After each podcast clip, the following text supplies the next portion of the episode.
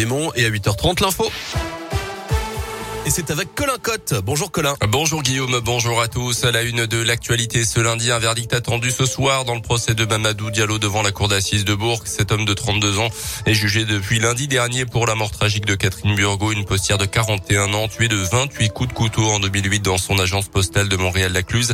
L'ancien espoir du cinéma français Gérald Thomasin avait été un temps le principal suspect dans ce dossier avant de disparaître mystérieusement à l'été 2019. La fibre optique bientôt totalement déployée à Bourg-en-Bresse le chantier attribué à Orange a débuté en 2014 et il est désormais terminé à 98,5% précisément. Il le sera à 100% à la fin de l'année. 77 armoires de rue ont été implantées pour permettre d'amener la fibre jusqu'aux habitations. À ce jour, 27 208 logements et locaux professionnels sont désormais éligibles à la fibre à Bourg. Mais éligible ne signifie pas automatiquement raccordement. Cyril Luneau, le directeur des relations avec les collectivités du groupe Orange, rappelle la démarche à suivre.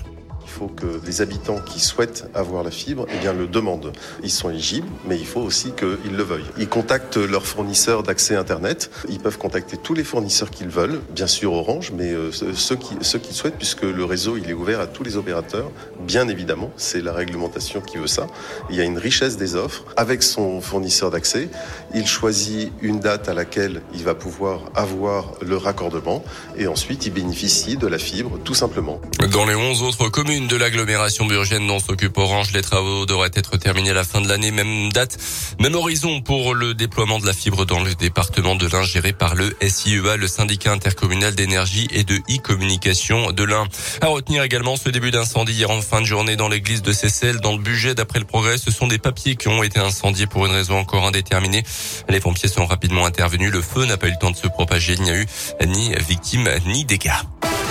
Dans le reste de l'actu, l'horreur dans la banlieue de Kiev, la capitale ukrainienne récemment libérée euh, des forces russes. Des centaines de cadavres de civils ont été euh, découverts, mutilés, tués probablement par l'armée de Vladimir Poutine.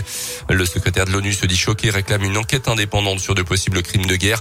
La Russie de son côté nie être à l'origine de ces actes. Dans le même temps, plusieurs bombardements ont été signalés euh, ce week-end dans le sud et l'est du pays. Notez que plus de 500 000 personnes qui avaient fui le pays sont retournées en Ukraine depuis le début de l'invasion russe, le gouvernement ukrainien. Un geste citoyen pour limiter la consommation d'électricité ce matin. RTE, le gestionnaire du réseau, annonce un pic de consommation entre 7h et 10h et appelle les ménages, les entreprises et les collectivités à modérer leur consommation pendant cette tranche horaire. En cause, l'indisponibilité de 27 réacteurs nucléaires sur les 56 que compte le pays. On terminait avec les sports et du foot en une victoire difficile hier de Lyon contre Angers en Ligue 1 à l'OL Stadium. 3-2, les Lyonnais ont deux fois au score avant de se faire rejoindre à chaque fois. Et la recrue brésilienne TT n'a marqué le but de la victoire à la fin de la rencontre.